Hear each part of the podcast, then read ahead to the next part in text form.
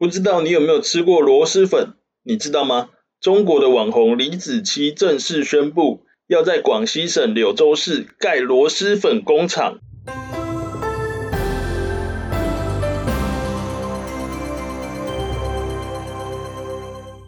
你好，我是凯尔。中国网红李子柒，他在八月十八日表示，将在广西省柳州市投资新建螺蛳粉厂。并持续研发螺蛳粉口味，还有管控品质等等。其实啊，李子柒本身就有出个人品牌的螺蛳粉，那么他要盖螺蛳粉厂，我觉得这种感觉就有点像哪一天台湾有出干面的网红或是明星，突然宣布自己要盖厂房来生产干面是一样的意思。不知道你脑海里面有没有浮现出哪一位台湾网红或是明星的样子？我有，但是不好说是谁。言归正传，近几年来，螺蛳粉是中国民众很喜欢的食物。我们来看看数据。根据柳州市商务局的数据显示，去年袋装螺蛳粉产值突破人民币六十亿元。不过呢，今年上半年的袋装螺蛳粉产值就已经达到人民币四十九点八亿元。预计今年全年的产值啊，将高达人民币九十亿元。此外，柳州海关光是上半年检验合格出口的袋装螺蛳粉价值大概是人民币七百五十万元，已经达到去年出口总额的八倍之多。冷知识时间，螺蛳粉是来自广西柳州的庶民小吃。二零零八年，螺蛳粉的烹调方式被列入广西非物质文化遗产。螺蛳粉的特色是酸、辣、臭、咸。烹调方式是由螺蛳，其实台湾叫做石螺，然后加上猪大骨、中药材以及辛香料等这些食材所熬煮出来的汤头。哎，怎么突然变成美食节目？但是我吃过螺蛳粉啊，是台湾的，我觉得很好吃。好，接下来呢，我们把刚刚熬煮出来的汤头加入米粉、豆腐皮、花生、肥肠，还有鹌鹑蛋等食材，就大功告成了。中国最近几个月强力扫荡线上赌博，你猜猜哪个地方的经济会受到影响？我先卖个关子，请你继续听下去。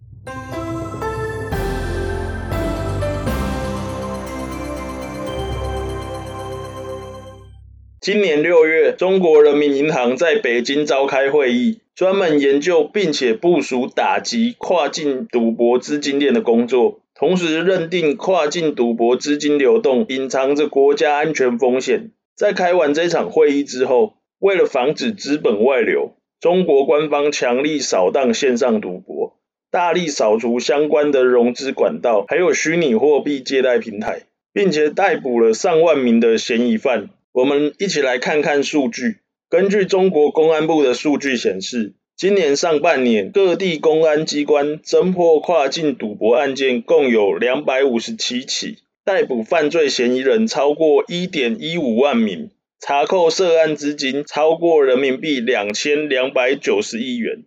但是根据外媒报道，这项扫荡线上赌博的行动，同时波及了澳门赌场贵宾市场的流动性。那根据外媒报道，赌博在中国是违法的行为，不过有一些澳门博弈中介人游走在灰色地带，经常使用地下汇兑，或是透过奢华的招待，还有提供信贷额度来吸引大手笔消费的赌客。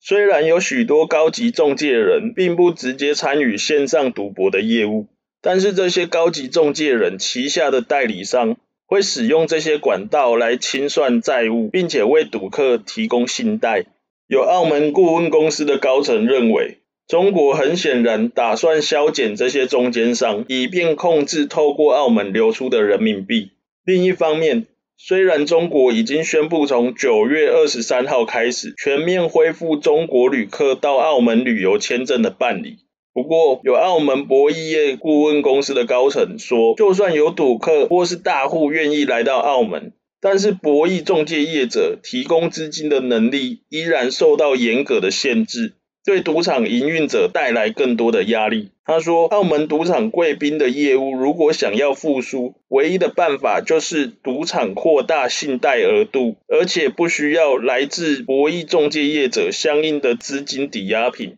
曾经有澳门的朋友跟我说，澳门的赌场主要的客源是中国赌客，不像是新加坡、韩国或是其他国家的赌场，大多都是做国际赌客的生意。因此，澳门博弈产业所产生的赌博上瘾、借钱等社会问题，也有可能影响到中国民众。所以，我觉得不管中国是基于什么原因扫荡线上赌博，我都乐观其成，因为我觉得赌博真的不好，尤其是借钱赌博。如果你真的要赌的话，请找合法的管道，然后不要借钱赌博。那如果要赌的话，也是小赌怡情就好。冷知识时间，你知道吗？其实，澳门首家线上赌场已经下线了。嘉义市警方早在二零一七年十一月。就破获线上赌博网站古今娱乐城的机房。根据媒体报道，这家线上赌场会在网络色情影片的片头放广告，而广告的经典台词就是“澳门首家线上赌场上线啦”。不过你可以放心了，这家线上赌场早就已经被破获，你也不用怕被打扰了。最后，我们来聊聊美国持续封杀华为这件事情。最会帮人家取绰号的美国总统川普，他也帮华为取了一个绰号，叫做 “spy 尾也就是间谍伪。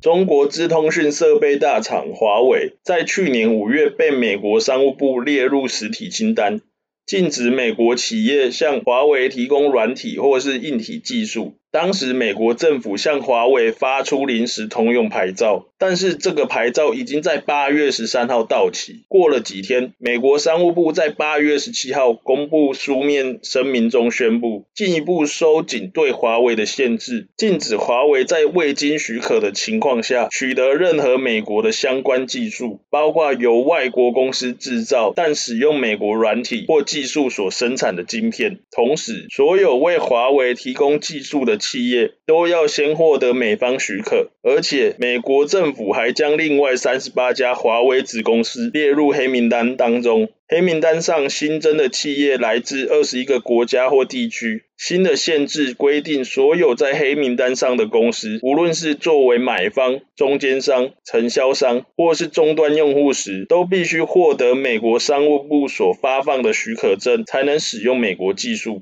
美国国务卿庞佩奥表示，新的限制将阻止华为规避美国的法律。当外国媒体在美东时间八月十七号访问美国总统川普的看看法时，川普回应说，华为在美国从事监控活动。他说，华为，I call them spyware。川普说，我称呼他们是间谍伪，而且他还强调，华为对美国而言是一场灾难。川普他还说，美国不会跟任何使用华为设备的国家分享情报，也不希望华为的设备出现在美国，因为如果使用华为系统，就代表美国正在遭到华为监视。另一方面，外媒报道，川普针对在中国的美国企业也准备拿出红萝卜，还有他的棒子。川普在八月十七号在明尼苏达州选举造势的场合表示，白宫将惩罚持续把订单外包给中国的美国企业，并且打算取消政府与这些美国企业的标案跟合约，希望借此把就业还有制造等机会带回美国。川普他又说，对于撤出中国回流美国的美国企业，白宫将给他们税务优惠，鼓励他们回到美国设厂。川普希望透过这些策略，在十个月内创造出一千万个就业机会。接着，我们把镜头转回到华为。华为长期以来一直否认他们的技术可以被用来监视外国政府或公司的指控，他们一直都是否认的。另一方面，Google 对华为的临时许可证已经在八月十三日到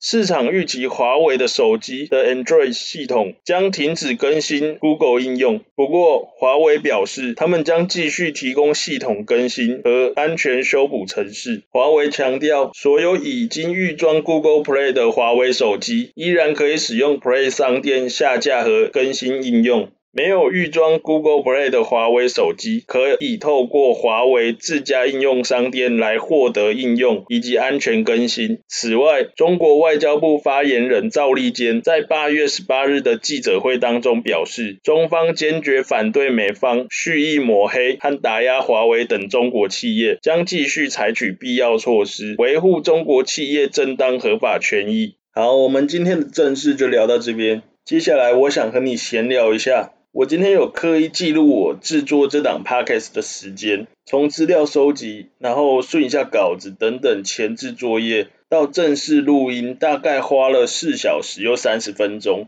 那在后置啊剪辑音档，大概又花了快一个小时。所以你听的这十几分钟，而且不太精致的内容，就花了我五个多小时的时间。不过我觉得这个是一个很棒的训练，可以训练我的口条、咬字。还有我在收集资料、撰写稿子的这一些经验，我觉得熟能生巧，然后也算是一个刻意练习。虽然这个过程真的不是很轻松，然后我好像日更了大概四五天吧，但是我觉得录到现在是一个很棒的体验。我们今天的 podcast 就到这边，如果你喜欢我的内容的话，欢迎订阅以及分享给你的亲朋好友。我们下次见，拜拜。